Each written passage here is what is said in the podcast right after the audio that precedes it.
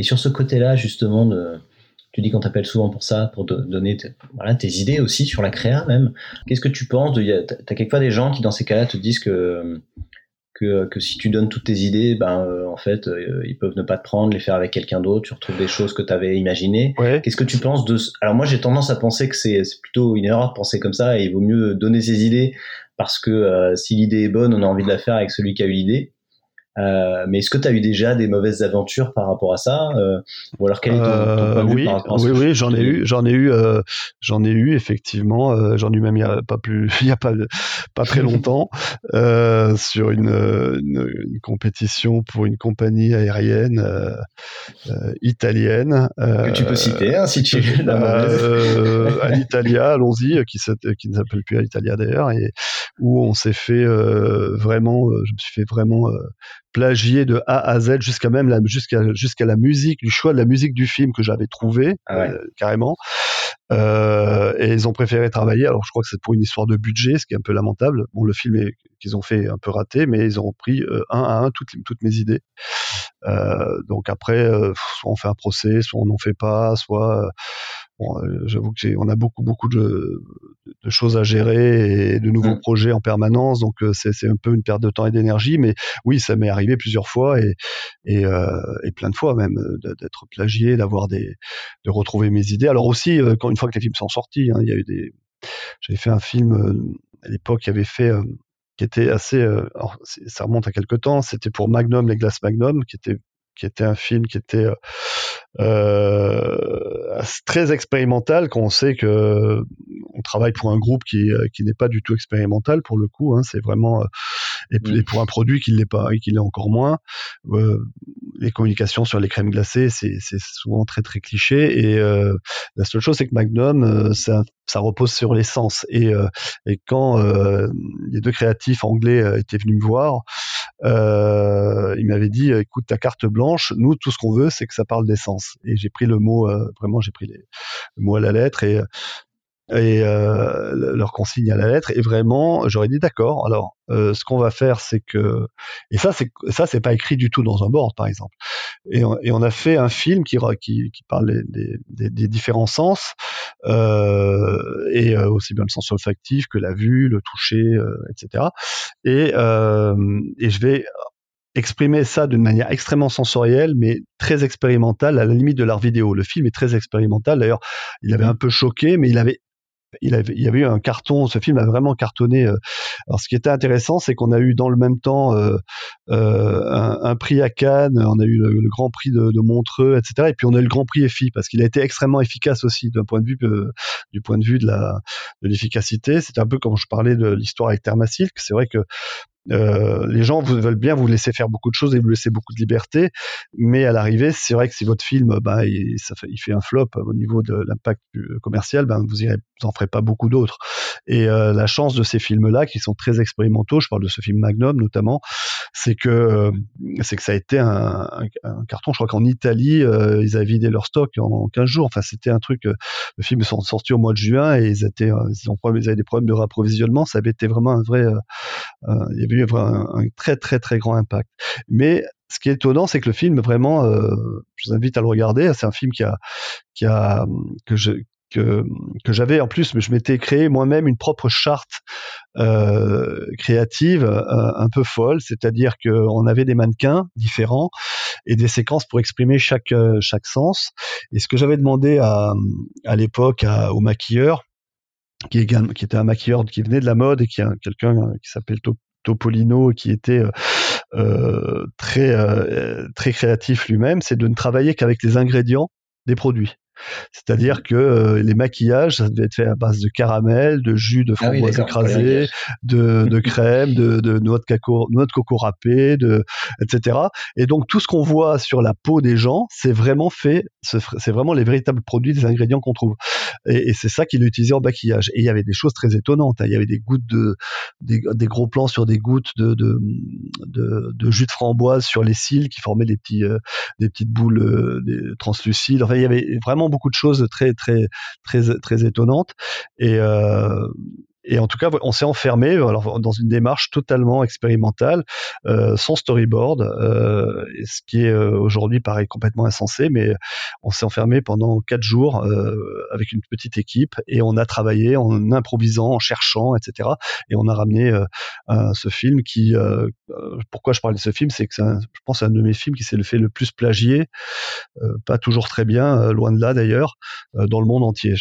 Pendant des années, j'ai vu des films de chocolat avec des plans qui sortait directement en copier-coller de, de ce ah film parce qu'on avait ah oui oui ça avait été euh, ça, ça, a été un festival et euh, et euh, sur le sur le principe du, du make-up avec les oui, absolument. Enfin, sur le principe de, aussi. ouais, puis, puis, puis, la manière de, de, montrer de manière très très sensorielle le chocolat, plus euh, bon après euh, les, les, les, les les, les, la communication euh, sur les, euh, le, les crèmes glacées, ce genre de choses sont revenus à des, à des clichés qui, qui, qui, mm. qui, sont très très ça, ça, ça on en est encore là aujourd'hui, mais mais euh, mais pendant quelques années ça a été vraiment un, un, un, film qui a quand même pas mal marqué les esprits de ce point de vue-là parce que et c'est vrai que le fait d'avoir d'abord la confiance des gens avec qui on travaille et puis et puis une véritable demande de d'expression créative, une que c'est vraiment dans le brief dès le départ, et eh ben ça nous ça donne des, des,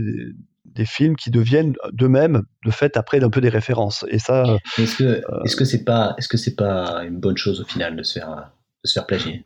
Oui non non mais ça veut dire que ton film il est il est quand même réussi. Oui non non bien sûr non mais là-dessus euh, j'ai euh, j'ai appris à j'ai appris à, voilà, relativiser évidemment et puis surtout à permanence à passer à autre chose parce que c'est ça qui est intéressant c'est c'est euh, c'est de pas de pas faire tout le temps la même chose c'est en permanence de, de, de, de, se retrouver face à des nouveaux des nouveaux challenges et une nouvelle page blanche à chaque fois. C'est ce qui est merveilleux dans ce métier d'ailleurs hein, c'est c'est qu'on sait jamais euh, où on sera de euh, deux mois plus tard et euh, dans quel univers on va on va graviter et, et c'est donc donc effectivement je relativise un peu ça mais mais ça a été euh, voilà, ça, en tout cas, ça, a été toujours bizarre. assez bizarre, euh, notamment sur ce, sur ce film en particulier, mais sur d'autres. Bon, et est-ce que du coup, euh, pour revenir à ce que je te demandais avant, tu sais, de, est-ce que quelquefois, justement, dans les idées que tu donnes, tu, tu, tu, en retiens certaines en te disant, bah non, celle-là, celle-là, j'ai pas envie de me la faire piquer, ou est-ce que au moment où tu réponds, bah justement, tu, tu lâches tout et,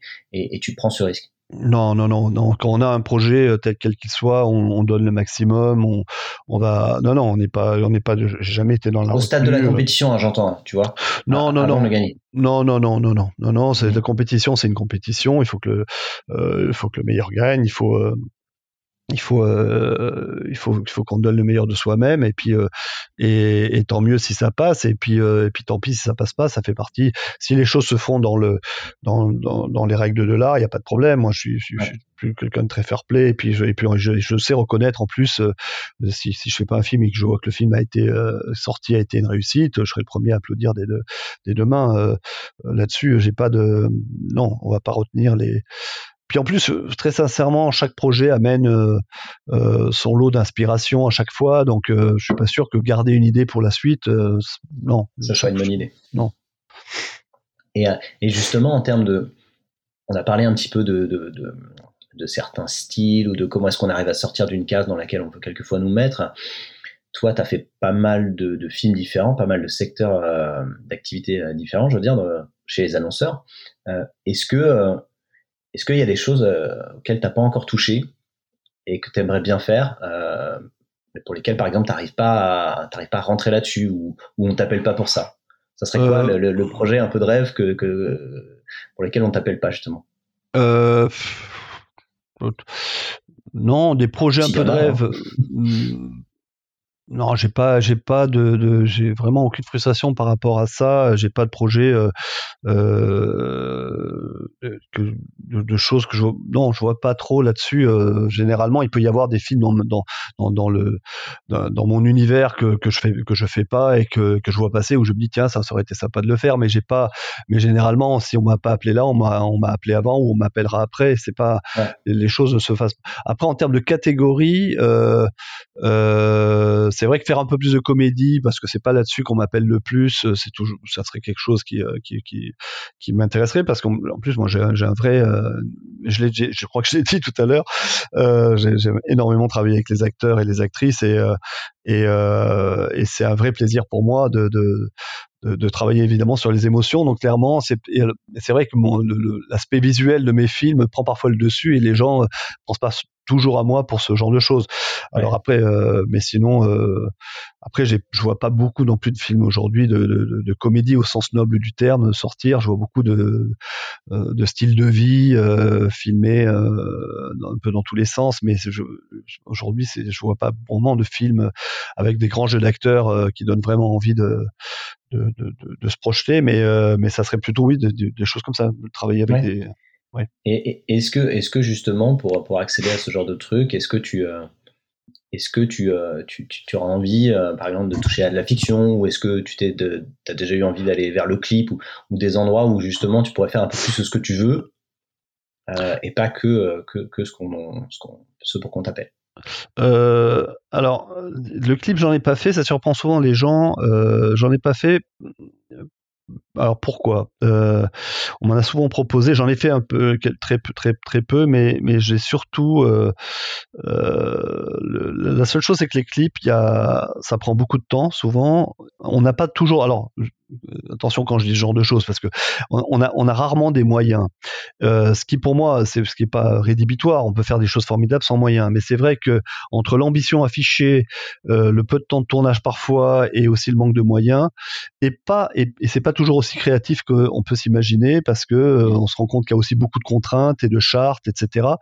Et, et c'est vrai qu'on euh, j'ai eu la chance euh, dans le domaine de la, de la publicité qu'on m'appelle sur des projets où au contraire on me laissait beaucoup plus de champ libre, beaucoup plus de, de euh, mais vraiment, hein, je me suis retrouvé plus d'une fois. Je parle, j'en ai, évoqué quelques-uns, mais il y a beaucoup de projets où on me laisse quasiment carte blanche. Donc globalement, j'ai rarement, j'ai pas eu la frustration que peuvent, peuvent avoir certains réalisateurs de pub en disant voilà, voilà, je fais le board, je tourne le board, mais au moins ben là avec un tel artiste, j'ai pu m'éclater, faire ce que je voulais. et, donc moi j'ai n'ayant eu jamais cette frustration et puis en plus les, les euh, ben voilà les, les, les semaines n'ayant que que 7 jours. Euh, mmh. euh, euh, il se trouve que j'enchaîne un peu les projets et c'est vrai que le temps libre que j'ai entre guillemets, entre, je préfère le consacrer plutôt à mon travail personnel de, de, plasticien et, et, et d'édition qu'à aller tourner des clips. Mais je suis pas, il y a des clips formidables et, et c'est et en soi c'est un domaine d'expression formidable. J'ai pas, j'ai rien contre les clips, mais, mais d'un point de vue personnel, c'est pas ce vers quoi je suis. Peut-être que j'ai si, j'ai une proposition euh, euh, qui sort de l'ordinaire, ça pourrait m'intéresser, mais globalement, euh, là, récemment, j'ai vraiment d'autres choses sur lesquelles me, concentrer. Et justement, donc ces activités un peu à côté, plasticien, tu disais photographe aussi, je crois, tout à l'heure. Mmh mmh c'est des projets sur les, c'est des projets pas de commande, hein, c'est ça. Tu fais vraiment ce que tu veux. Ah oui, complètement. Oui, c'est un travail d'exposition, de, d'édition, de, euh, tout à fait, bien sûr. Donc, ouais, voilà, tu, tu, tu peux, t'as pas le côté frustration. Tu fais vraiment euh, ce que tu, ce que tu veux et tu, et tu montes le projet euh, seul du début, du début à la fin, quoi. Absolument, absolument. D'accord.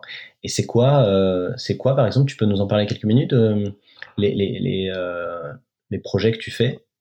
Euh, je fais beaucoup de, bah, de, c'est toujours basé sur la photo. C'est un travail qui, alors photo ou, l'art vidéo aussi. J'ai fait pas mal de, et, j'ai fait pas mal aussi de vidéo danse. Euh, j'ai travaillé. Euh, alors mon, travail, il est très très souvent euh, euh, lié à la mémoire, lié au voyage. C'est souvent euh, euh c'est aussi une, manière, ce travail euh, dit personnel, de développer parfois des techniques photographiques euh, que parfois je peux utiliser d'ailleurs dans mon travail de commande. Ça, c'est comme ça un jeu de va-et-vient qui s'est qui s'est établi au fil des ans où euh, euh, c'est vrai que le fait de me retrouver avec mon, mon Hasselblad euh, tranquillement, tout seul, euh, en ayant le temps de réfléchir. En plus, comme je shoot euh, très pour, pour moi en tout cas encore en film avec en, moyen format, on a 12 vues dans le dans, la pellicule, donc ça veut dire qu'on on mitraille pas, ça veut dire qu'on se pose vraiment, on réfléchit à ce qu'on fait, on, on, peut travailler de manière très active, mais malgré tout, on va pas mitrailler, donc réellement le, le travail il devient tout de suite beaucoup plus pictural. Et, euh, et, c'est ça aussi que je trouve intéressant. Puis c'est un et euh, après. Euh, donc voilà, après c'est un, c'est un, c'est quelque chose qui se fait au long cours et qui se, qui se, fait, qui se fait toujours en parallèle. Alors c'est vrai qu'il y a quelque chose qui est, qui est intéressant avec le fait que je voyage beaucoup, euh, et c'est que, alors quand je disais qu'au départ, moi j'étais vraiment euh, euh, très, euh, j'ai vraiment commencé à développer un, travail sur la peinture, mais on c'est assez, c'est pas très simple lorsqu'on part en tournage euh, en Amazonie ou, euh, ou, en Islande pendant trois semaines, c'est pas très simple d'amener une toile, des étoiles, des pinceaux, alors qu'un appareil photo, un, un Hasselblad ou un sac ou, un sac photo rempli de pellicules, c'est quand même beaucoup plus simple. Et c'est vrai que ça de, de fait, c'est devenu un, un mode d'expression plus personnel, mais toujours lié effectivement à mon activité euh, de, de, commande euh, parce que je profite des voyages, je profite des lieux où je vais que qui sont généralement pas des lieux très touristiques en plus, c'est des lieux où qui sont assez extrêmes ou pour ramener aussi des images et des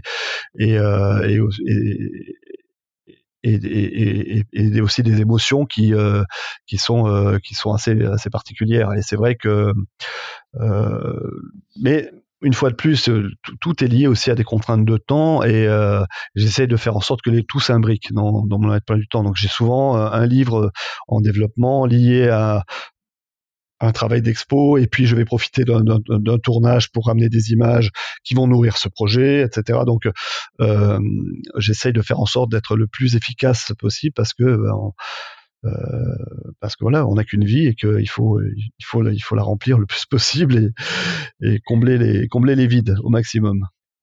Et, et, donc, quand tu es en tournage à l'étranger, euh, quand, quand est-ce que tu trouves le moyen, le temps de faire les photos en, repérage en, Oui, le, repérage, le repérage, c'est une période bénie pour ça, oui, parce qu'effectivement, c'est une période où on est. Euh, alors, c'est vrai que le repérage, j'ai une, une, une, approche de repérage un peu particulière. Je fais, je fais rarement ce qu'on fait habituellement dans les repérages. On est souvent on, on shoot un peu à tout va, on essaie de trouver tous les angles possibles. On, euh, en fait, euh, moi je fais un peu le contraire, c'est-à-dire j'essaye de me poser vraiment dans un lieu et, euh, et, de réfléchir et de chercher justement en travaillant avec une fois de plus, si vous connaissez ce que c'est un, un, un, blad euh, argentique, c'est on est obligé de prendre son temps, il faut recharger, on a 12 vues, etc. Et en faisant ça, j'arrive vraiment à me poser des questions euh, qui vont vraiment me servir pour la suite et la réalisation du film. C'est-à-dire que je me pose tout de suite. Tu ne fais pas à côté de ça, euh, tu ferais pas tes photos sur ton téléphone ou avec un numérique Non, alors je fais aucune photo avec mon téléphone pendant les repérages ou ce genre de choses. Alors ça, c'est, euh, il y en a qui le font, hein, euh,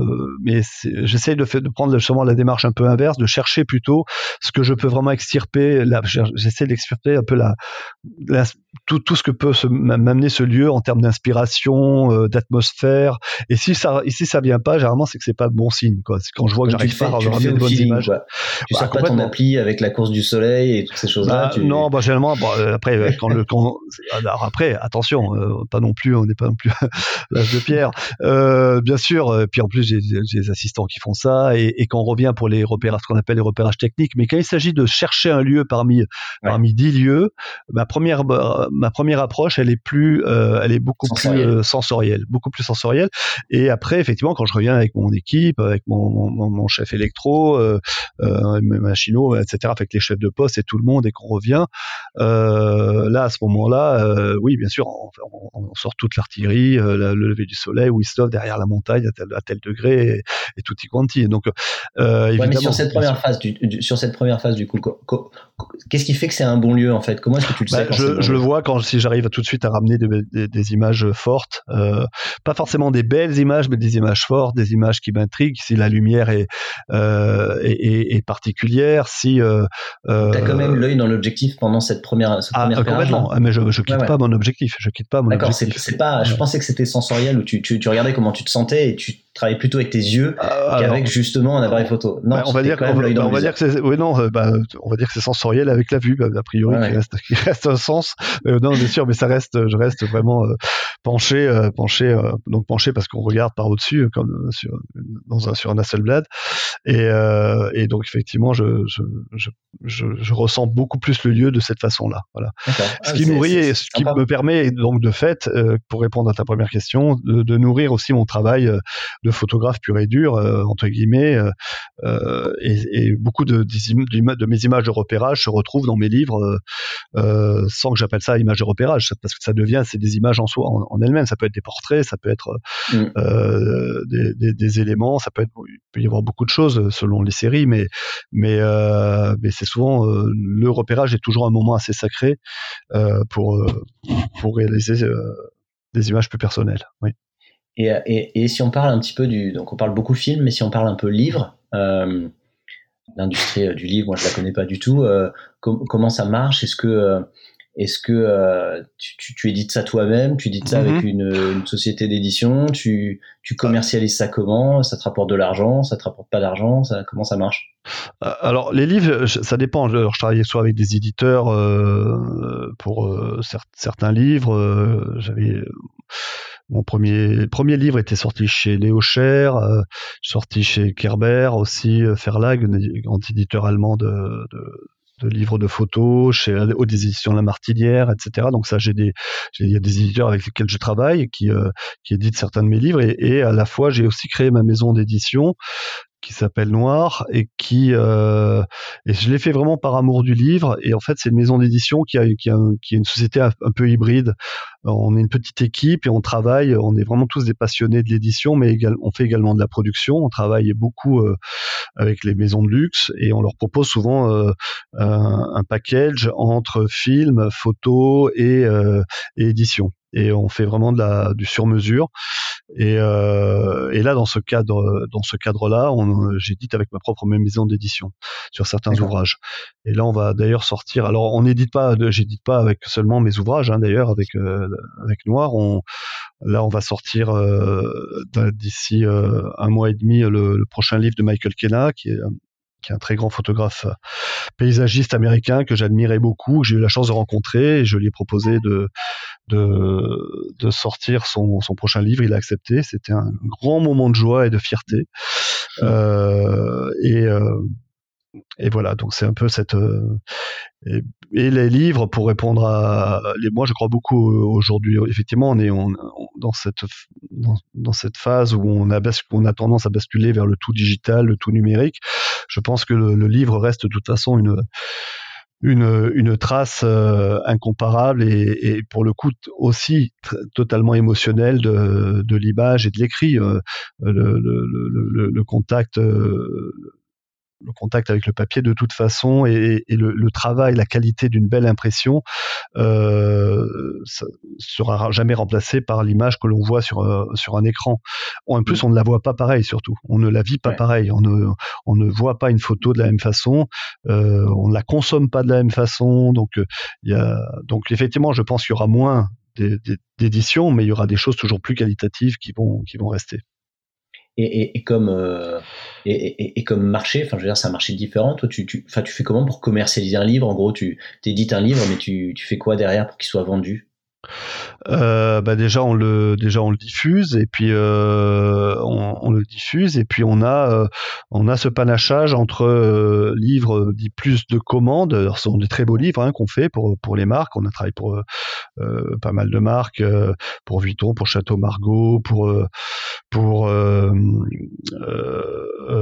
pour L'Oréal Luxe, pour et là on, on fournit des, de, de, de, très beaux livres euh, très très bien finis, des livres photographiques, et ça nous mm. permet d'avoir un équilibre effectivement avec des livres peut-être parfois plus euh, euh, très artistiques qui, mettront plus de temps à trouver leur public, euh, mais qui doivent, euh, qui pour moi, de mon point de vue, euh, ne, ne, ne, ne, méritent aucun compromis sur le sur la sur la façon et sur la et sur la l'exécution. Donc c'est vrai que c'est pas c'est un secteur où il faut trouver un équilibre et on, on, on l'a trouvé, on a, on a on a cette chance là, mais mais c'est pas si on veut faire une si on veut devenir milliardaire aujourd'hui, non, il faut pas se lancer dans l'édition. En tout cas pas que ça, ça c'est sûr. Mais ce que je comprends, c'est en gros, tu as, un système un peu de boîte de prod sur le livre, c'est-à-dire que en gros, tu as, les films de, les livres de commande qui te permettent de, de, de, financer en partie, en tout cas, les, les, les choses plus euh, expérimentales artistiques, c'est ça?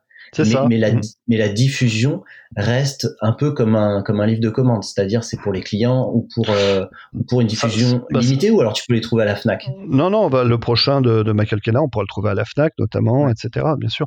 Non, non, ça, ça va être, euh, ça dépend les, ça dépend les projets. Les, les films qui sont pour euh, réservés pour pour des clients parce qu'ils veulent euh, faire un très bel objet pour leur pour, pour, pour, le, pour leurs meilleurs clients, etc., où, ils veulent une édition limitée. Bon, voilà, effectivement, ça ne sort pas du, c'est pas, c'est pas, euh, on vous le retrouverez pas dans le circuit commercial. Euh, par contre, euh, par contre, le, là, je prenais l'exemple du livre avec Michael Kella, celui-là, on le retrouvera dans le, dans le commerce, bien sûr. D'accord. Mais justement, euh, mais, Noir, est une maison de production. De toute façon, Noir est une maison de production et une, maison d'édition. Alors c'est pour ça que c'est c'est euh, une aventure totalement hybride. C'est à la fois une maison d'édition, à la fois une maison de production, et c'est un atelier de création, euh, comme on aime bien l'appeler entre nous. Voilà, un atelier de création.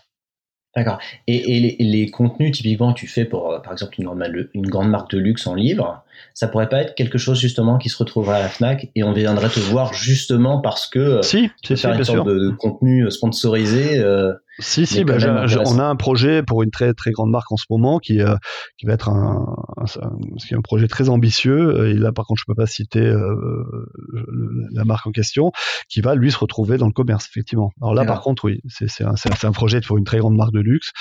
Euh, et, et, ça, c'est un projet qui va se retrouver dans le dans, le commerce, absolument. Oui, oui. Et donc avec Noir, donc tu fais, donc as une offre un peu complète où tu fais, euh, on vient vous voir à la base pour le livre, la photo et le et le film, si je comprends bien. Comment tu comment tu, tu fais pour que que ça soit distinct de ce que tu fais avec Quad?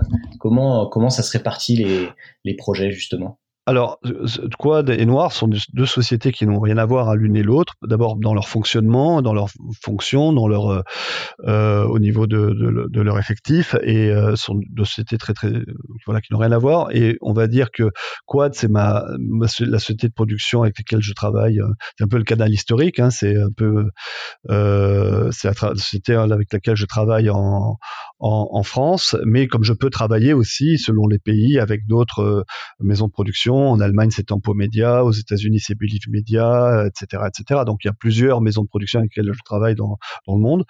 Euh, et ce sont, euh, et avec Quad, euh, je travaille sur les projets qui viennent euh, par Quad. Noir, c'est un peu différent. C'est souvent des, des, les, les, clients eux-mêmes qui viennent s'adresser à Noir parce qu'ils ont envie de cette offre un peu, un peu plus hybride. Et à ce mm. moment-là, euh, on leur fait, on leur, on leur, offre un clé en main où on leur, on leur produit aussi bien le, de l'édition que, que, que, le film qui qui va avec, que pourquoi pas des photos ou autre chose. Euh, on peut même faire du packaging. Donc c'est vraiment, on a une offre assez, euh, donc c'est assez différent. Le mode de fonctionnement est différent. Ce sont deux sociétés totalement différentes et euh, et on va dire que Quad c'est effectivement la, c'est ma société de c'est ma société de production avec laquelle je travaille depuis longtemps. Et mais je fais que des films. Ouais, d'accord, ok, ok, ok. D'accord.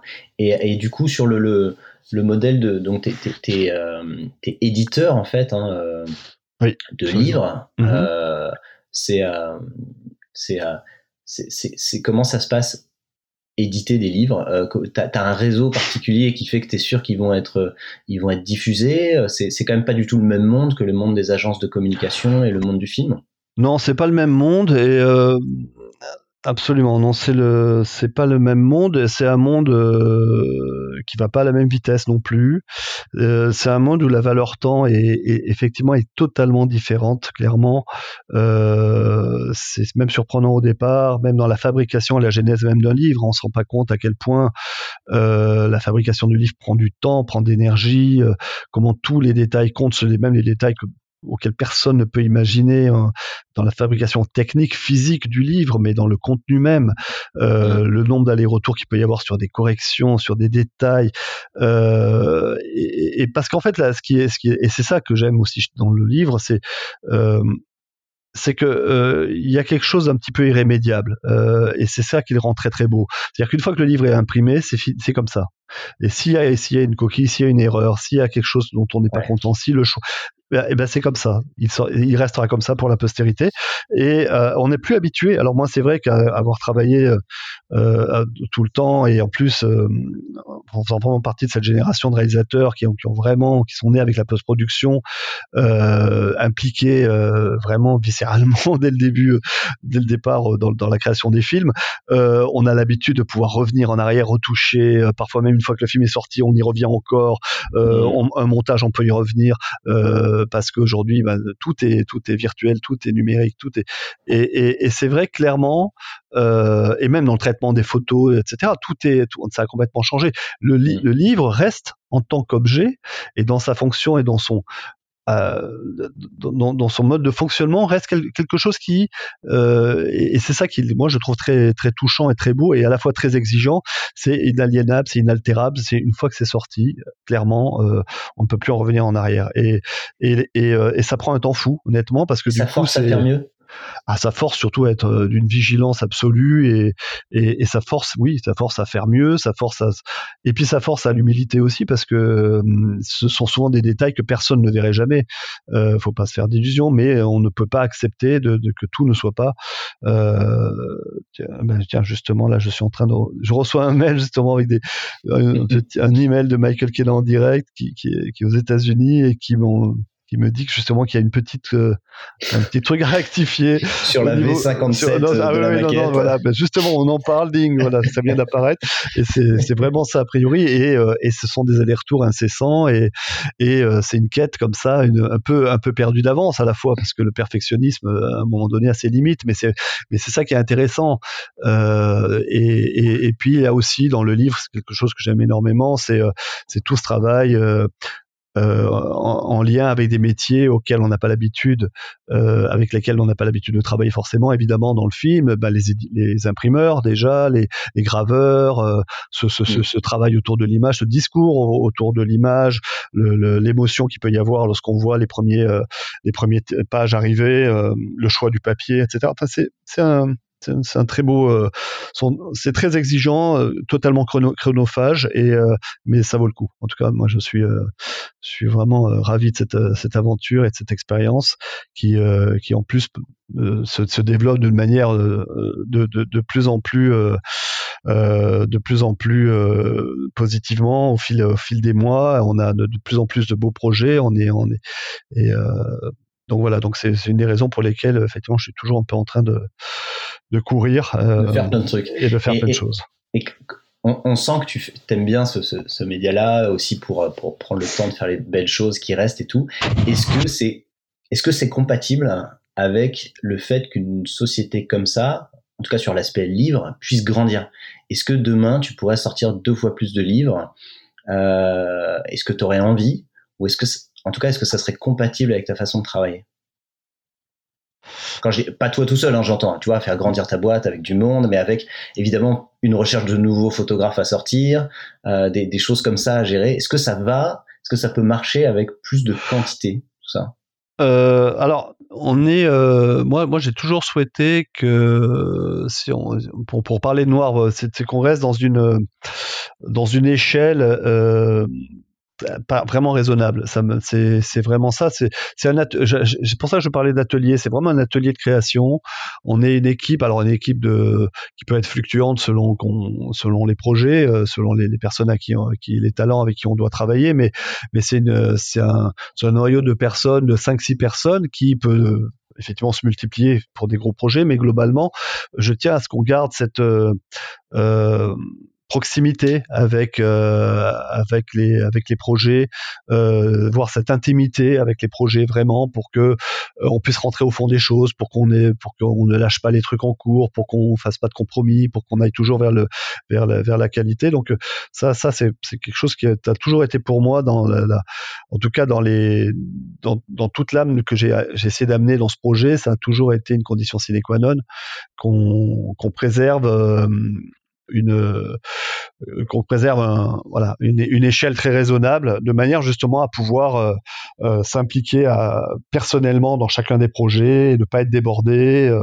Alors ça, quand je dis pas être débordé, on est quand même très très très très occupé, hein, parce qu'évidemment, je travaille toujours autant et sur sur des sur des projets filmiques en même temps. Donc heureusement, j'ai une très bonne équipe, ce qui me permet de déléguer et, et, faire en sorte que les projets continuent d'avancer quand je suis pas là.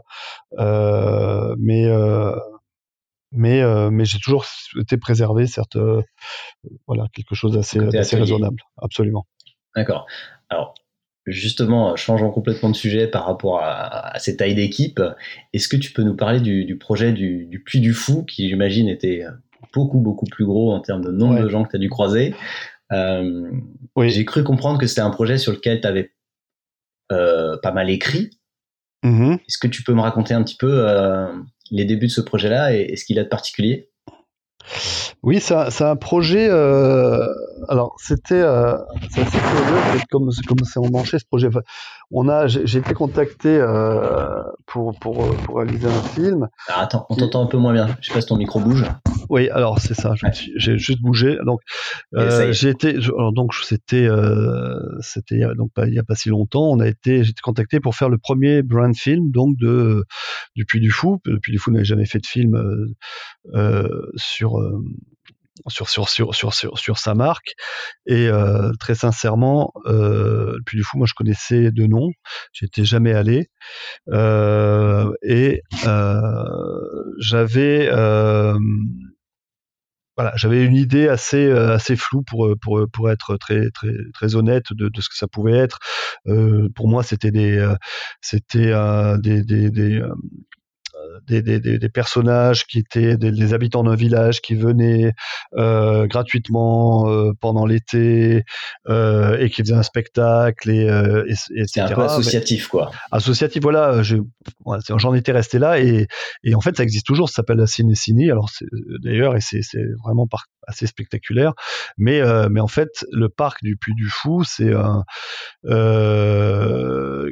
qui est, euh, qui est dirigé par Nicolas euh, Nicolas de Villiers. Et euh, c'est assez extraordinaire ce qu'ils ont fait. D'ailleurs je crois que c'est le, parc qui a reçu ils ont reçu trois trois années de suite l'équivalent d'un d'un Oscar du plus du meilleur parc mondial. Ils ont même mmh. battu ils ont battu d'ailleurs je crois des parcs comme le, le, parc Walt Disney enfin des, des, grands parcs mondiaux etc des grands parcs d'attractions. Parce que c'est vrai qu'ils ont créé un concept assez assez unique. Alors donc pour en revenir ça, moi tout ça je ne le savais pas.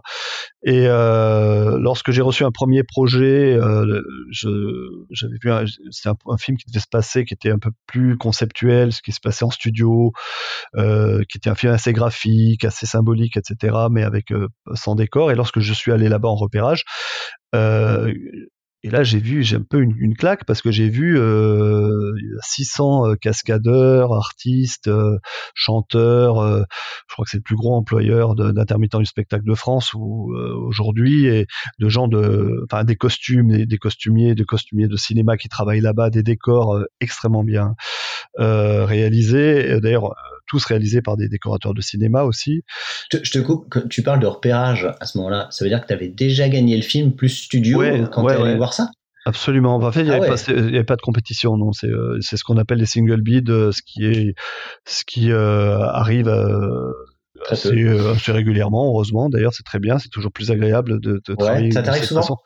Oui, oui, ça, ça, ça, arrive. Et puis c'est vrai que je les privilégie toujours. Quand il y a un projet en single build, j'ai toujours tendance à, à, à, à, le privilégier parce que c'est aussi un signe toujours de, de, de, de confiance et d'envie, d'envie réelle de travailler avec vous. Et donc, du coup, c'est vrai que le rapport qui se, qui se, qui se soude et se développe avec euh, et, les créatifs et l'agence et, et, et, le client s'en trouve toujours euh, euh, améliorer, renforcer euh, clairement. Donc, euh, donc c'était pas l'issue d'une compétition où tu as gagné un certain film pour t'apercevoir que finalement il fallait changer le film. Toi. Non, c'était un single beat, c'était et c'était je crois d'ailleurs aussi à la demande de, du, client qui avait de Nicolas Villiers qui souhaitait visiblement depuis plusieurs années travailler avec moi et qui qui attendait le bon moment pour que le voilà, une fois qu'ils ont reçu justement cette reconnaissance internationale et, le Puy du Fou commence à, commence à se développer à l'étranger en tant que comme une franchise, etc. Il s'est dit c'est le moment de faire un grand film Mm. Et, euh, et donc voilà, donc une fois que je suis allé faire ce repérage, je suis revenu de là euh, vraiment boosté parce que j'avais vu, par la qualité de ce que j'avais vu, et je me suis dit mais non, mais en fait le, le, le film, il faut le tourner dans le décor. Il faut le tourner au Puy du Fou. S'il y a bien c'était la même histoire, mais tout en studio. Non, non, non, non, non, rien à voir. Non, c'est une, histoire. Non, non. Et, j'ai réfléchi à une histoire à ce moment-là. Donc, euh, d'ailleurs, avec euh, toute avec l'agence, hein, j'aurais dit, euh, moi, je vais travailler, je vais réfléchir à un concept et, et je reviens vers vous euh, avec une histoire. Et, et j'ai réfléchi donc à un concept euh, et je me suis dit comment on peut montrer dans le même film toute cette, toute cette, toutes ces, toutes ces époques aussi diverses, aussi différentes mais que ça soit un grand spectacle, que ce soit pas un documentaire. Évidemment, il ne s'agit pas de faire un film euh, mm. documentaire, mais, mais bien un film épique avec de l'émotion, avec des rebondissements et, et qu'on est et, et finalement aussi un film qui finalement fasse vivre au spectateur du film l'expérience parce que c'est ça qui va lui c'est ça qui va vivre lorsqu'il va être dans le parc d'attractions. Il va passer euh, des Vikings au, à D'Artagnan, à la guerre de 14, etc. Donc c'est ça qui va vivre euh, en tant qu'expérience. Donc je me suis dit, ce serait vraiment bien qu'on arrive à faire un film comme ça. Mmh. Alors ce qui est, ce qui est étonnant comme anecdote, c'est que je propose cette idée qui plaît énormément à tout le monde. Euh, on fait un très beau dossier de présentation. Euh, Nicolas de Villiers est ravi. Euh, mais mais mais mais le film est quand même très ambitieux parce qu'il a un certain budget, parce que voilà, quand on fait un premier film, ben on réfléchit forcément. Et donc lu 2 millions dans la presse. Hein, J'imagine que si c'est public, ça doit être à peu près ça. C'est je, je, sais pas. Ouais, c'est un gros film. Je, je, je serais, vraiment, je suis la moins bonne personne pour confirmer ou infirmer ce genre de truc. Voilà, là, de ce point de vue-là. Mais c'était un gros budget oui, clairement, clairement. Il y avait une, et donc forcément on réfléchit et on réfléchit et donc j'ai dit, bah, écoutez, on, dit avec, euh, c'était avec Quad et, et avec mon Martin Coulet, mon producteur, a dit que prenais le temps pour réfléchir. Euh, de toute façon, moi j'avais euh, un autre tournage, j'avais deux tournages à, tourner avant. De toute façon, j'étais, j'étais full et, je pars aux Bahamas justement pour tourner un film pour les États-Unis et euh, et j'entends pas parler, j'entends et j'avais mis dans mon dans mon dans mon dans mon script, dans mon dossier, j'avais mis à un moment donné une scène où le le donc le héros, donc je sais pas si vous avez vu le film, il s'agit d'un d'un d'un poilu de la guerre de 14 qui va traverser le mm. temps et qui traverse ces univers de manière assez rocambolesque, c'est de l'aventure et et, euh, et à un moment donné il tombe à l'eau et euh, il se retrouve dans une mer entouré de entouré de requins et parce que il y avait cette dimension épique que je voulais absolument. Et c'est vrai que rien que cette scène entourée de requins on avait commencé à la budgéter. Elle se passait euh, avec un poilu qui, le, poilu qui tombait, donc dans il fallait faire il fallait qu'on tourne ça dans une piscine avec des requins en image de synthèse. Enfin, rien que ça, c'était une tournée. C'était, euh, il fallait une, caméra sous-marine, voire peut-être deux, euh, de la lumière. un cascadeur, etc., etc. Donc rien que cette journée-là, pour un, plan, c'est, beaucoup deux ou trois plans, mais pour cette c'était déjà un budget énorme. Donc ça allait pas dans le sens d'alléger, mais c'est vrai que ça ramenait quelque chose d'assez unique et je me suis dit ça serait dommage de se couper parce que dans tout bon film d'aventure, c'est vrai que d'avoir une scène comme ça avec des requins, c'est toujours on a on a vu ça dans des, James Bond ou dans des films de KPDP, mais c'est vraiment toujours un, un moment euh, euh, un moment fort, un moment fort évidemment. Et il se trouve précisé que, c'était la scène euh, qui pouvait sauter ou un truc comme ça, tu veux dire Non, non, pas du tout. J'avais pour ah. l'instant pas spécialement euh, précisé. Non, on voulait tout faire évidemment, mais c'est vrai que cette scène en particulier. Et je me retrouve aux Bahamas en tournage, et il se trouve j'avais des plans sous-marins à faire. Et le premier jour de, de, de mon repérage, alors j'avoue que je suis un fou de plongée. Hein, je suis donc dès que je peux plonger avec une caméra, je suis, euh, je, je, fais même parfois en sorte d'avoir dans mes dans mes storyboards des séquences sous-marines parce que je suis assez, euh, je suis vraiment passionné de plonger. plonger quoi. Ouais, ouais. Et puis en plus j'aime bien plonger dans des endroits assez extrêmes, parfois dans les glaciers. Enfin, je suis assez, euh, voilà. Et là, bon, c'était pas du tout extrême, c'était juste aux Bahamas, donc plutôt assez tranquille. Mais là, le spot où on plonge, c'était au-dessus au-dessus d'une épave, et je me retrouve entouré de requins. Euh, et euh, de, des requins magnifiques dans une eau cristalline en plus. Et, euh, et, là, pendant que je plonge je suis en train de descendre vers l'épave, je commence à regarder autour de moi, mais je dis mais bon sang, mais bon sang, mais c'est voilà ce qu'il faudrait. C'est les requins en plus qui, qui viennent autour, qui se rapprochent de la caméra et tout. Et je me dis mais c'est ça, c'est ça qui nous manque. Je remonte et je commence à avoir mon idée. Alors je suis en plein de plongée. Je remonte sur le bateau. Tu tournais là, hein ouais, je, là j'étais en repérage à ce moment-là. J'étais en repérage, d'accord. J'étais en repérage et euh, et en plus on avait donc un film où on devait tourner des plans sous-marins et on devait euh, Et là, l'avantage, c'est que j'avais tout avec moi. J'avais des requins, j'avais donc une eau transparente et j'avais déjà des caméras puisque j'étais avec euh, mon, grand mon, opérateur préfère. Alors je tourne moi-même, j'opère une des caméras, mais je travaille toujours avec un second opérateur euh, euh, euh, qui, était avec moi et qui avait une, qui avait une fantôme. Donc on était on était bien équipé en termes de caméra. Et euh, je remonte donc euh, sur le bateau. Et là, j'appelle directement mon producteur, donc chez Quad, et je lui dis "Écoute, je viens d'avoir l'idée du siècle. Assieds-toi d'abord, écoute-moi. appelle le Puy du Fou, euh, demande-leur de nous envoyer une tenue de poilu une tenue euh, de, de, de, la guerre de 14, hein, un vrai uniforme. Euh, et euh, on va tourner la scène des requins euh, là ici pendant pendant pendant les repérages. J'ai tout avec moi, j'ai une équipe. Et alors évidemment, bon, il a, il a un peu, il a ils sont un peu habitués chez quoi, donc ils sont pas affolés, mais ils ont dit t'es sûr Écoute, j'ai trouvé le spot. Mais il me dit, mais attends, le film n'est pas signé. Le film n'est absolument pas signé. Écoute, je lui dis, c'est pas grave. Euh, on l'a fait quand même. On l'a fait, on l'a fait et on leur montre et on verra bien. Et mais t'avais le temps? Tu restais assez longtemps sur place? Oui, oui, bien sûr. On a, oui, oui, je, restais, je restais 20, 20 jours. On avait euh, 3-4 ah jours encore devant nous de, de repérage euh, sur le lieu.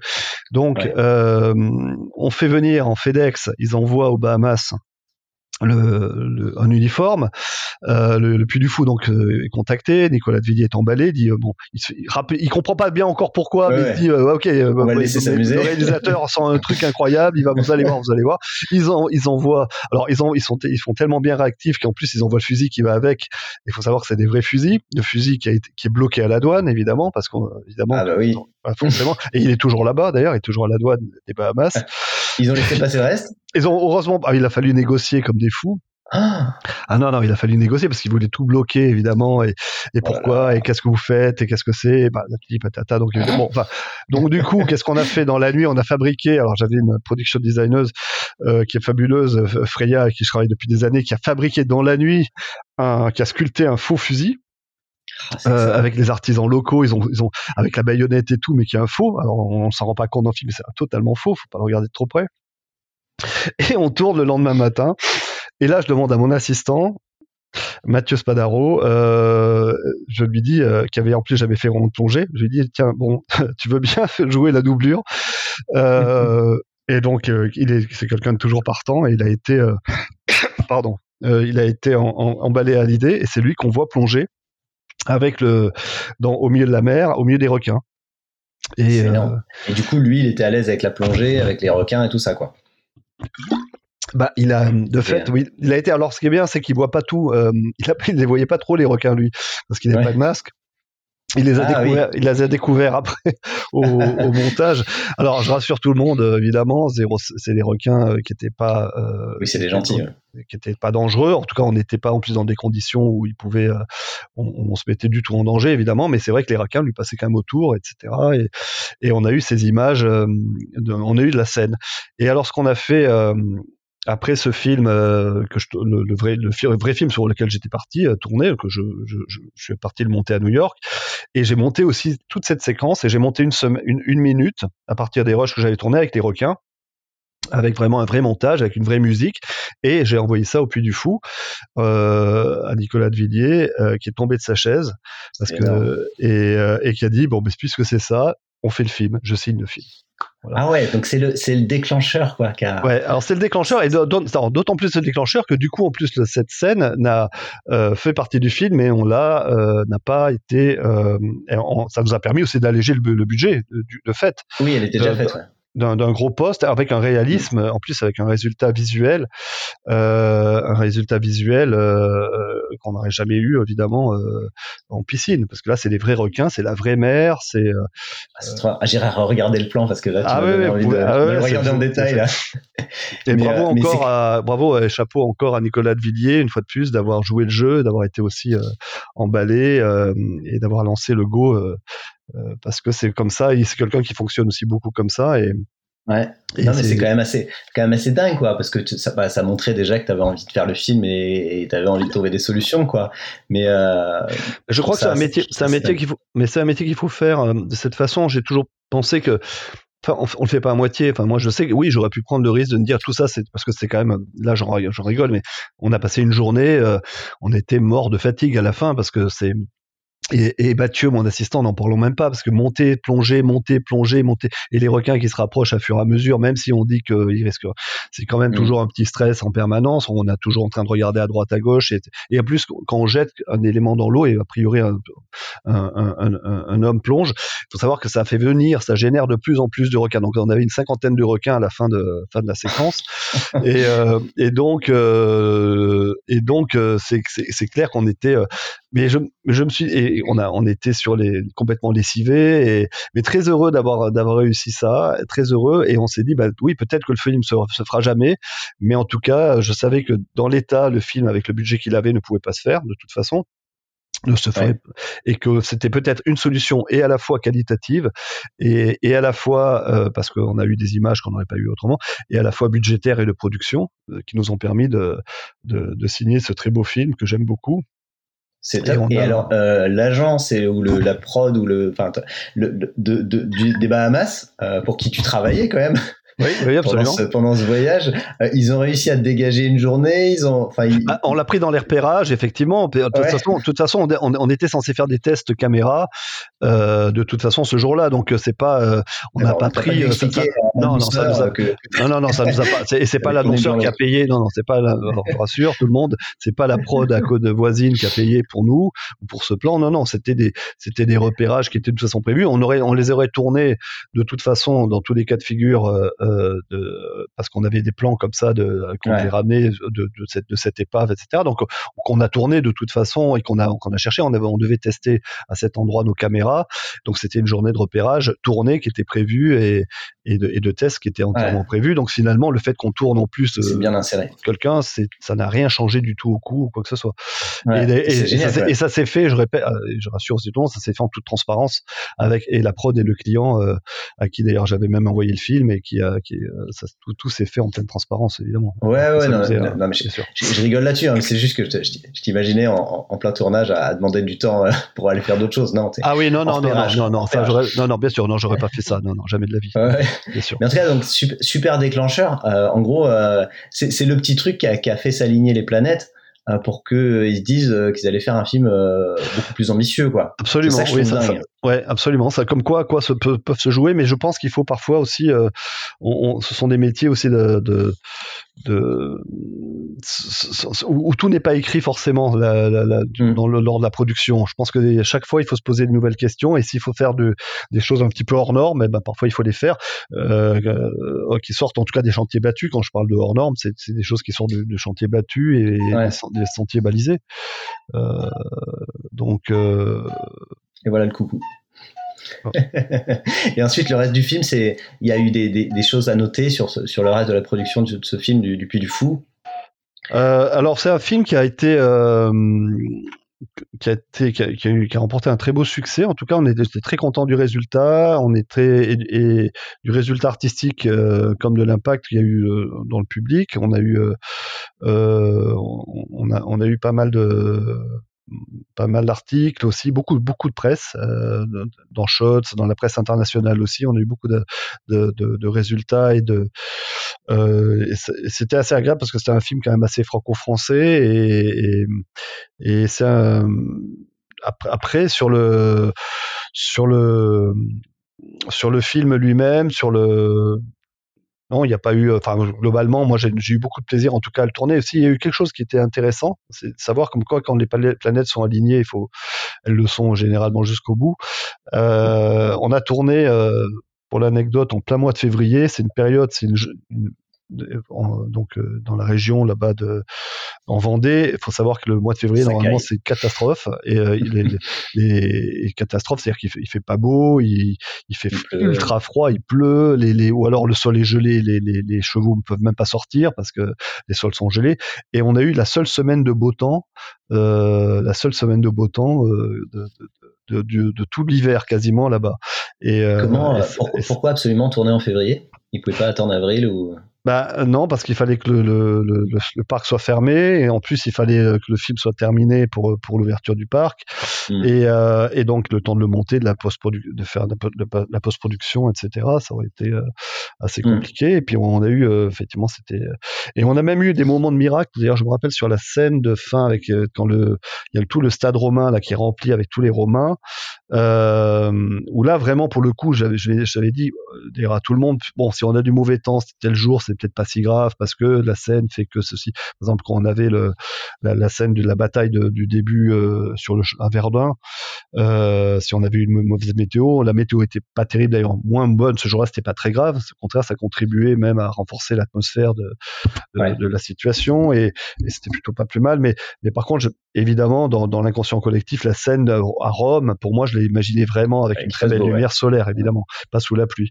Et, euh, et, et, on a eu non seulement une belle météo, mais en plus on a eu euh, le, le, le, flair de soleil parfait qui tombait au moment où le héros retrouve euh, euh, sa dulcinée et avec le rayon qui est venu, juste le petit flair qui est venu, juste les, les, les, les, les toucher délicatement et c'était parfait. Mais tout était mais incroyablement et c'était ça, ça foulait même la chair de poule à tout le monde de voir ça. On se dit mais c'est pas possible.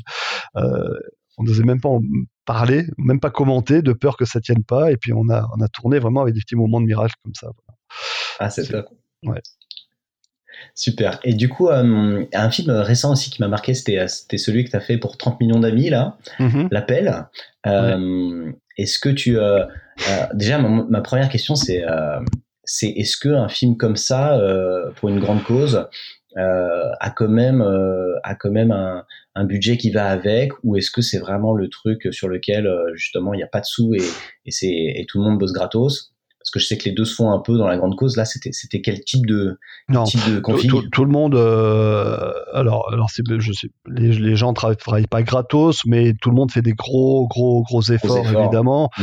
Et, et, euh, et, quand je dis tout le monde, c'est c'est évidemment en premier lieu la production. Euh, euh donc c'est c'est un, un, film que j'ai eu beaucoup de plaisir. D'abord, c'est une cause qui me touche beaucoup euh, et la maltraitance animale, mais en plus c'est un film que que, que j'ai eu beaucoup de plaisir à, à tourner. Euh, c'est avec euh, Olivier Altman euh, qui, qui, a, qui, a, et son agence qui ont, qui ont, fait la création de ce film. Mmh.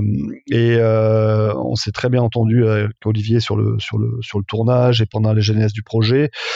C'est un film très difficile à faire parce qu'évidemment sur un film pareil une fois une fois encore et c'est pas euh, c'était important de travailler avec des vrais animaux, mais évidemment, on n'allait pas euh, contraindre, euh, vu le sujet, en plus déjà dans la vu le sujet, ouais, c'était une de mes questions. Évidemment. Donc, on a fait en sorte que, d'abord, il y ait des belles histoires autour de, des animaux qui ont été qu'on retrouve dans le film, et de faire en sorte que, évidemment, il n'y en a aucun qui crie de, ni de douleur, ni même de qui qui crie vraiment. Par exemple, le, petit singe qu'on voit à un moment donné. le singe de laboratoire, là, je de laboratoire. en fait, c'était un petit singe qui était adorable. Euh, et qui euh, euh, qui euh, qui s'est mis à bailler parce qu'on tournait de nuit. Hein, c'était un ah. film qui s'est fait entièrement de nuit. Et puis en fait, comme les humains, euh, comme les comme les, enfants, au bout d'un moment, ils commençaient à être tard. Il était 2 heures du matin, il commençait à avoir sommeil, il s'est mis à bailler. Et c'est là où j'ai voilà, j'ai pris la caméra. Il a dit oh papa, voilà le cri parce qu'il n'y a aucune autre façon de faire crier un animal. sinon, après on a on a on a fait en sorte. Alors euh, tout ça étant, on a par exemple les cochons, on les a achetés, ils ont les en plus ils ont ils sont restés cochons qui étaient destinés à partir à, à, dans une euh, aux, abattoirs et on les a euh, on, les a placés dans une ferme qui, qui, est visitée par les par les gens. Alors je dis tout ça maintenant est bien relatif parce qu'il y a un drame bien plus euh, bien plus noir qui, qui, a surgi derrière tout ça puisqu'on a tourné euh, à Kiev et en Ukraine euh, mmh. donc vu des événements et évidemment ce, vu des événements ce film résonne hein, encore ce plus film résonne encore plus effectivement mais le, sujet reste un sujet crucial et absolument fondamental évidemment pour moi. donc vous avez réussi donc à à, simuler ça. Donc le, singe, vous avez rajouté un cri en post-prod ou des choses comme ça. Oui, bien, sûr, on a beaucoup, bien sûr, on a beaucoup travaillé avec euh, euh, avec euh, la production son AOC. attention aux chiens, Fabrice Samja, mmh. qui qui a fait un, un superbe travail là-dessus. Évidemment, on a, on a on a travaillé sur le son, bien entendu, et, et c'est un film oui qui était assez euh, alors qui n'était pas simple à faire parce que quand tu parles de, on parle de production évidemment le budget n'est pas c'est pas c'est loin d'être des gros budgets très très loin de là mais il faut savoir aussi travailler dans des budgets très euh, très réduits. Mais euh, quel que soit euh, c'est ce que je dis toujours les gens le budget ne doit jamais être une excuse. Quel que soit le budget que vous avez entre les mains c'est à vous de faire en sorte que votre film ait l'air d'avoir coûté beaucoup plus ou peu importe les gens même s'ils se posent pas cette question c'est que en termes de qualité il faut tout le temps que, que, que que ce que vous proposiez euh, soit est, euh, bien réalisé, bien mis en scène, euh, bien étalonné, bien post-produit, etc. Il n'y a pas d'excuse. vous n'allez pas livrer votre film avec un mot d'excuse en disant oui, c'est vrai, on n'a pas eu beaucoup de temps et pas beaucoup d'argent. et, personne ne le lirait. Et voilà, et en plus, ça n'a pas, de sens, évidemment. Donc, c'est mmh. clairement voilà, puis en plus, toujours, c'est toujours euh, important. Hein, le, manque de moyens, on le sait tous, euh, aussi euh, est, un stimulant parfois pour trouver d'autres solutions, pour trouver une façon de, pour faire des choix, pour trouver parfois des, des ellipses ou une manière de raconter les choses un peu différemment. Et, à l'arrivée, on se rappelle que du résultat fini, et, c'est ça qui compte. Yes. Ça m'amène un peu sur la, question que j'aime bien poser à la fin, un petit peu sur les conseils que tu aurais un peu aux jeunes générations. Euh, qu'est-ce que qu'est-ce que tu euh, ça doit t'arriver j'imagine de répondre à cette question. Qu'est-ce que tu qu'est-ce que tu conseilles euh, à part ce que tu viens de me dire à quelqu'un qui aurait qui aurait envie de se lancer en tant que réal ou, ou dans les métiers de l'audiovisuel? Est-ce que tu as, as, des conseils un peu comme ça que tu, qui reviennent à chaque fois et, et qu'est-ce que qu'est-ce que ah, pour des gens qui se lancent aujourd'hui hein, alors, les gens qui se lancent aujourd'hui, ce que je dis souvent, c'est vraiment. Euh, euh, il, faut, il, faut, il faut se. Alors, il faut, il faut déjà savoir. Euh, il faut être un peu un guerrier. Voilà. C'est, un, alors, c'est un mot qui, a, qui a une consonance, une résonance un peu un peu un peu tragique et surtout en moment donc je j'aime pas trop l'employer l'âme tout de suite mais, c'est le terme que j'utilise souvent mais dans un guerrier euh, un guerrier évidemment pacifique et un guerrier euh, euh, dans toute la noblesse du terme c'est-à-dire savoir se, se battre pour ses idées avoir des convictions et c'est vraiment essentiel parce qu'il faut savoir que dans le cadre de, de, de, la réalisation publicitaire, on a affaire à quand même beaucoup, beaucoup d'intermédiaires et de strates, et surtout quand on est un jeune réalisateur, euh, il y a des gens qui ont travaillé avant, il y a des gens qui travaillent en même temps, il y a, il faut savoir diriger une équipe, il faut savoir convaincre des clients, ça faut savoir convaincre une agence. Et quand je dis convaincre, c'est ça, se battre. Pour moi, c'est convaincre. C'est pas, c'est pas piquer des crises ou jouer, euh, euh jouer la sociale et, et être et répondre de manière agressive. C'est pas ça, être un non, non, au contraire, c'est savoir convaincre. Euh, c'est embarquer les gens dans son, euh, dans ses idées, les embarquer, et même si c'est pas forcément ce qu'ils avaient en, tête au départ, savoir les, les amener là où vous voulez les amener, et avoir des convictions. Euh, et avoir des convictions, ça veut dire beaucoup de choses aussi, parce que surtout quand on est un tout jeune réalisateur, on on a beaucoup, on subit beaucoup de pression quand euh, quand on est un réalisateur de renommée internationale et qu'on est on est reconnu dans le métier depuis longtemps, etc. On a on a on va dire on, vous lâche beaucoup plus la grappe, euh, les gens vous appellent pour, votre réputation, etc. Mais non, quand on est un jeune réalisateur, on a beaucoup de pression auquel euh, il faut savoir beaucoup écouter les gens, mais aussi savoir parfois résister quand on est certain qu'on va dans le mur, parce que ce qui peut se passer je prends toujours cet exemple, c'est que si pendant le euh, j'ai connu des jeunes réalisateurs qui ont été dégoûtés de ce métier, qui ont fait trois films, qui, ont, qui, sont plus revenus, et il y en a eu beaucoup, et il y en a encore. C'est vraiment euh, cette parce que on se retrouve dans face à des face à des demandes parfois contradictoires, et on vous demande de faire quelque chose, et vous savez très bien que ça sera pas bien. Et euh, ce qui peut se passer dans ces cas-là, c'est que si vous écoutez tout le monde en pensant euh, éteindre un peu l'incendie et puis euh, et puis voilà et, et, vous allez faire quelque chose qui forcément sera pas bien à l'arrivée, et ben une fois que le film sera terminé, si le film est raté, ben ça sera de votre faute. Ça sera tout le monde aura largement oublié la, le, les, les, les, conflits, les conflits, les discussions. Tout le monde aura oublié ça. Ça sera de toute façon. Et donc on vous rappellera plus, en tout cas ce client-là euh, ou, ou, cette agence-là parfois. Et alors qu'après, à contrario, euh, si vous savez résister, et même si ça peut générer des tensions sur le moment et que vous partez pas forcément hyper copains à la fin du tournage, les uns euh, le, soir du, dîner de fin de tournage, euh, mais par contre, si le film est arrivé en suivant vos convictions est une réussite, il a des prix, il a, il a un super impact public, etc. Alors là, par contre, tout le monde va vous rappeler et tout le monde aura oublié et les conflits et les ceci et les ceci. C'est pour ça que c'est toujours un, un conseil un peu délicat que je donne, mais c'est la réalité. Euh, donc il faut savoir euh, avoir des convictions et les défendre le, plus habilement, le, mais avec le plus de, de, de, de force euh, possible. Ça, c'est vraiment euh, important. Pour, toi, le, le, côté justement arrondir les angles, éteindre les feux, c'est le rôle de ton producteur ou ta productrice? Alors, bien sûr, les producteurs euh, sont là pour ça, a priori aussi, pas que pour ça d'ailleurs, hein, mais, mais clairement, ils sont là aussi pour faire un peu, pour établir un, un, barrage, une zone un peu de, de, sécurité, faire un peu tampon, parce que quand, quand les choses se passent bien, elles se passent très bien, mais c'est vrai qu'il faut, il faut savoir préserver l'entourage du réalisateur. C'est très difficile de, de faire un film les, les, gens se rendent pas compte. On, tous les, enjeux, les pressions qu'il peut y avoir, qui reposent généralement sur une seule personne. Et c'est vrai que euh, il y, a, y a beaucoup d'attentes, il y a beaucoup de, choses à gérer, tant du point de vue de la production que de la création euh, et, de la politique du coup parfois aussi. Donc euh, il faut euh, savoir créer effectivement une zone de sécurité un peu pour et le producteur pour ça a un rôle déterminant effectivement. Et il faut que votre production vous suive. Ça, c'est un truc. Choisissez bien votre euh, maison de production, pas juste pour le pour le pour le pour le logo ou la renommée ou le nom, mais aussi pour les rapports et la qualité humaine que vous allez ressentir euh, avec avec les gens euh, qui y travaillent, parce que euh, parce qu'à l'arrivée c'est ça qui compte et c'est ça qui ferait qui fera que vous serez protégé et que et que vous aurez des gens qui quand je parlais de quoi d'une des raisons pour laquelle j'ai travaillé avec quoi depuis toujours parce que parce qu'il y a une qualité d'écoute, un respect que j'ai jamais jamais jamais revu ailleurs dans aucune maison de production. Euh, et, euh, et je, je, peux le signer euh, en bas de la page. Donc voilà.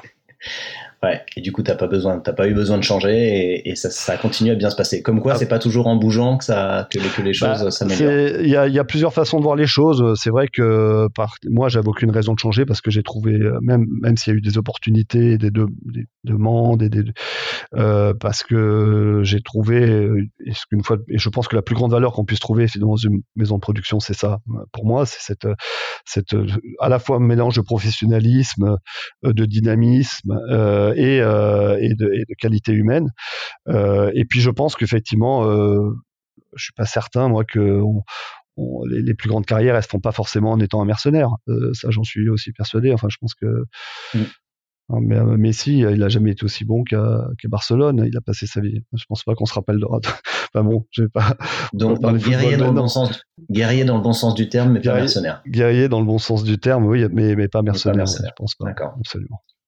Ok, cool. Bon, bah écoute, c'est top, Bruno. Merci beaucoup pour, euh, pour tout, tous ces échanges qu'on a eus. C'était vraiment trop bien. Je sais pas s'il y a, il y a quelque chose dont j'ai pas parlé, euh, que, enfin, dont je t'ai pas fait parler. Euh, ah non, non j'ai l'impression qu'on a trop parlé, mais, mais non, non, t'inquiète pas. mais il y aura toujours des, il y aurait toujours plein de choses à raconter parce qu'évidemment sur sur chaque euh, chaque chaque projet, chaque euh, sur chaque euh, il y, a, y, a, toujours plein de choses et plein plein plein de choses même à raconter, mais mais je pense que non, moi j'ai presque l'impression d'avoir trop parlé. Bon, si, pas trop si, si, les gens ils écoutent encore à ce moment-là, c'est que ça les intéresse, puis les autres ils ont arrêté avant et puis c'est pas c'est pas grave, c'est pas grave. Ok, d'accord, ça marche. Bon, bah, écoute, en tout cas, merci beaucoup Bruno. Merci à toi. Et, euh, et puis euh, voilà, on va mettre euh, tous tout, tout les, les, films dont on a parlé dans les notes de, de l'épisode. N'hésitez pas à les regarder pour, euh, pour, pour que ça illustre tout ça. Et bah, encore merci d'avoir échangé à ce point-là avec moi, Bruno. C'était trop bien. Et bah, je, te dis, je te dis à bientôt. À bientôt. Merci à toi. Salut Jean-Baptiste. Allez, salut. Merci d'avoir écouté cet épisode jusqu'au bout. On a besoin de vous pour faire découvrir ce nouveau podcast. Si vous voulez nous aider, il y a trois choses simples. Envoyez-le autour de vous, le bouche à oreille c'est ce qui marche le mieux. Abonnez-vous pour ne pas manquer les prochains épisodes et mettez-nous une superbe note 5 étoiles si ça vous a plu. Et surtout, n'hésitez pas à m'envoyer un message par email sur le podcast de la prod Merci et à très vite